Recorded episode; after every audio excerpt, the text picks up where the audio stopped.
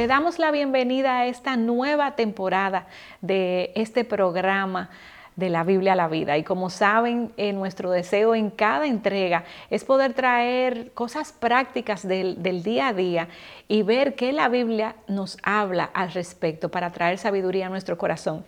Mi nombre es Charvela, el hash de Salcedo, y siempre me acompañan. Gracias a Dios que siempre te tengo aquí. yo lo sé, yo lo sé. no, este, eh, es un gozo para mí, Patricia, tú sabes, mi hermana querida cada entrega que nosotras hacemos y cada trabajo que hacemos juntas, para mí es de mucha bendición y yo sé que para todas ustedes que nos observan, que nos lo han dicho, también es de bendición. Así que mi nombre es Charvela y el tuyo es. Yo soy Patricia Namnun, así que un gusto, un placer conocerte. Mucho gusto, bienvenida. ¿Qué es lo que hacemos aquí? Ah, no, ya eso lo sabemos. hablamos de la Biblia. Es que tenemos tanto tiempo, ¿verdad? Este break, que estamos como recordando. Ya a mí me hacía falta. Ah, ya te, te, olvidaste de lo que hacemos aquí. Pero de ti no me olvido. Bueno, yo espero.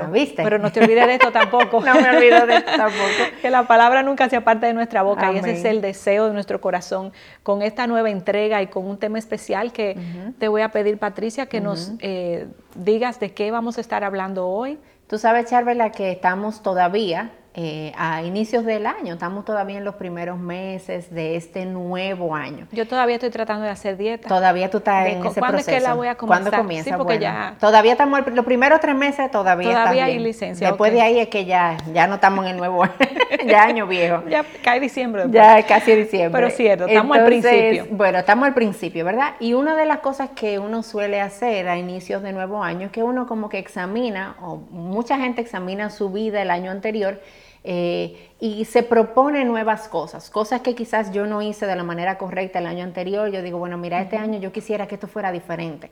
Y una de las cosas, además de la dieta, que nosotros los cristianos solemos evaluar y pensar, óyeme, este año yo quiero que sea diferente, ¿cuál tú crees que es, Charvela? Bueno, para mí y para todas las que me rodean, dilo, yo dilo, quiero dilo. leer la Biblia en un año, quiero Exacto. tener un mejor tiempo con el Señor. sin Queremos duda. tener un, un tiempo de mayor intimidad con el Señor, queremos conocerle más, queremos pasar tiempo en oración, queremos leer más la Biblia, pero yo no sé si te ha pasado, Charvela, hacemos eso y tenemos ese deseo y detrás tenemos ese pequeño temor de que, ¿y si de nuevo no soy consistente? Así Y es. si de nuevo no persevero. Y si de nuevo comienzo un plan de lectura y después lo dejo por mitad y no lo termino, o duro días o duro meses sin leer las escrituras, tenemos ese temor eh, detrás. Y mientras yo estaba como que pensaba mucho en el contenido de este programa, genuinamente hay razones por las que eso ocurre con nosotros. Pero yo creo que antes de irnos a esas razones que la vamos a estar viendo y evaluando aquí también, es importante de que nosotros podamos entender un poco a qué nos referimos cuando hablamos de tener un tiempo devocional. Porque a veces yo creo que tenemos la idea incorrecta de lo que el tiempo eh, devocional significa o lo que no significa. Y una de las primeras cosas, Charvela, que es importante aclarar es que mi tiempo devocional no es lo mismo a mi relación con Dios. Una cosa es parte es. de la otra. Entonces, nosotros a veces cometemos el error de pensar que nuestra relación con Dios se da únicamente en el momento en el que yo me siento, abro mi Biblia o estoy orando.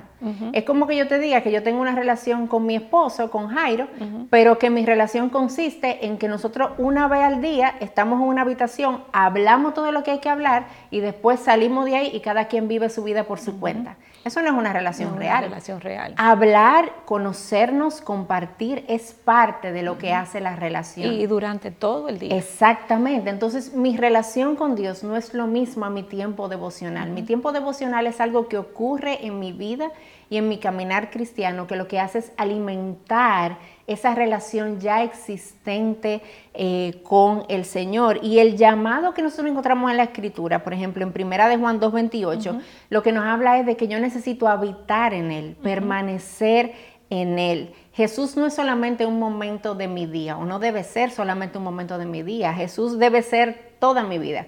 Jesús debe ser en eso que yo me muevo, en eso que existo, eso que yo soy. Entonces, esas disciplinas espirituales que tú y yo como creyente necesitamos cultivar tienen el propósito de llevarnos a crecer como creyentes y ser formadas a la imagen de Cristo. Y son parte de lo que es nuestra relación con Dios, pero no son nuestra relación con Dios. Así es, eso es parte. Y tú sabes, Patricia, que esa definición que tú acabas de dar acerca de lo que es un devocional o la vida devocional. No es algo que a Patricia o algún pastor se inventó, sino que es algo que nosotras encontramos bien claro en las escrituras, no solamente como mandatos, sino también con, ejemplos de vida, como yo quiero ahora eh, citarles algunos versículos. Por ejemplo, el primero está en Primera de Timoteo 4:7 y fíjense bien lo que el apóstol nos dice: Disciplínate a ti mismo para la piedad porque el ejercicio físico aprovecha poco, pero la piedad es provechosa para todo,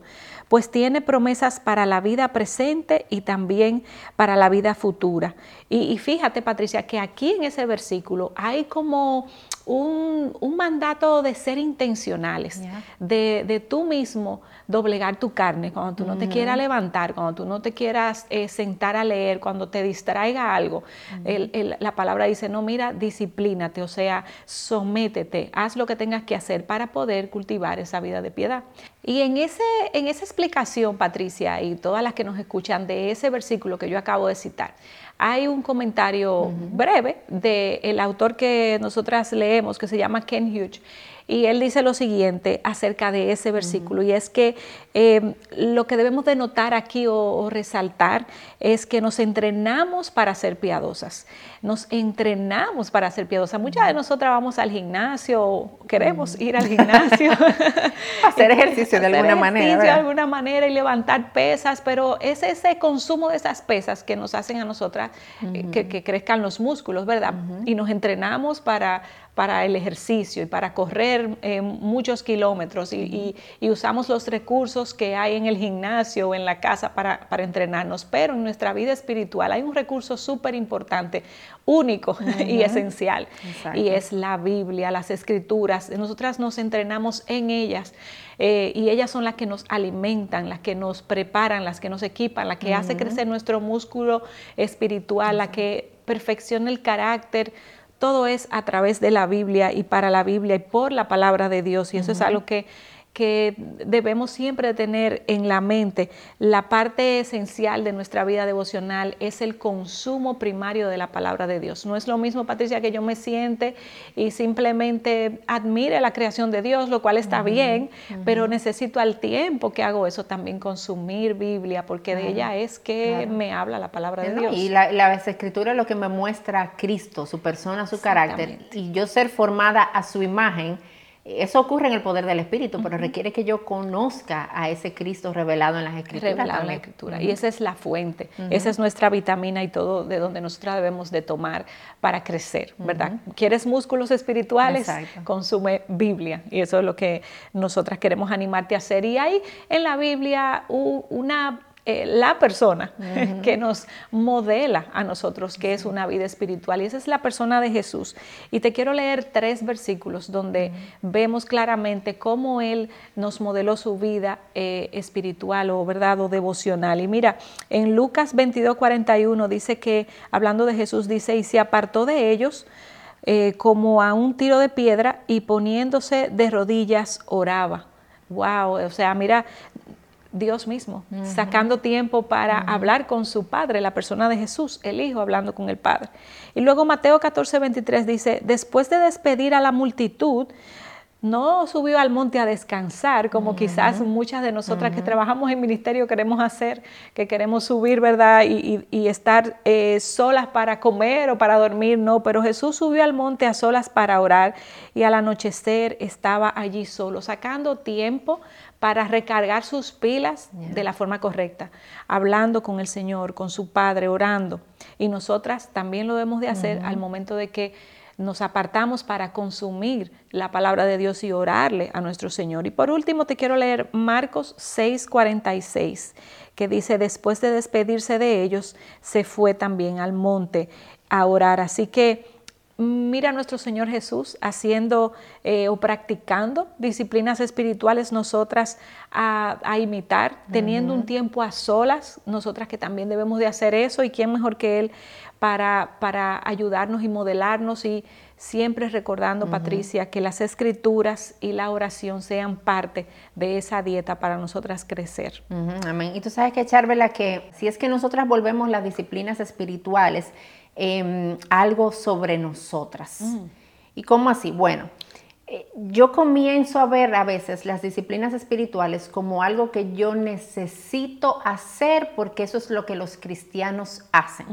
O yo comienzo a ver el practicar las disciplinas espirituales, el orar, el consumir la palabra de Dios como algo que yo necesito hacer para ganarme la relación con Dios, como algo que yo necesito hacer para poder ganarme el favor de Dios, para poder estar bien con Dios. Como algo religioso. Exacto, algo religioso. Entonces, ¿qué pasa?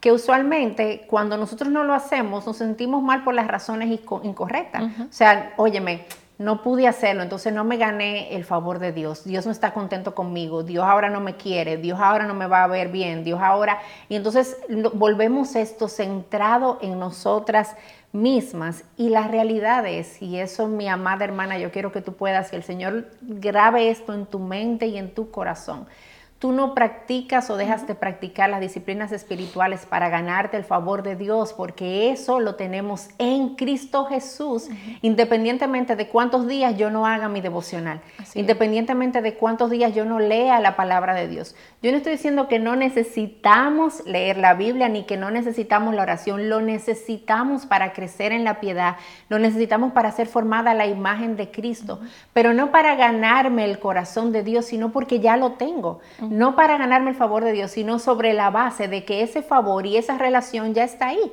O sea, no es, yo, no hablo con mi esposo para ser su esposa, yo hablo y cultivo mi relación con él porque ya nosotros estamos casados y yo quiero conocerlo y yo quiero estar con él y yo sé que esa relación está ahí permanente. Y nuestra relación con Dios es mucho mayor que eso. Entonces es importante que nosotras entendamos que nuestro tiempo de apartarnos, de leer las escrituras, yo lo hago porque ya yo tengo el corazón de Dios y yo ahora quiero conocerlo, yo ahora quiero crecer en Él, yo ahora quiero cultivar una relación con Él por el poder del Espíritu Santo que habita en cada una de nosotras. Las disciplinas espirituales son un medio, no el fin. No es hacerlo porque esto es lo que tengo que hacer, no, es hacerlo. Esto es un medio de gracia para yo conocer a Cristo, para yo poder crecer en él.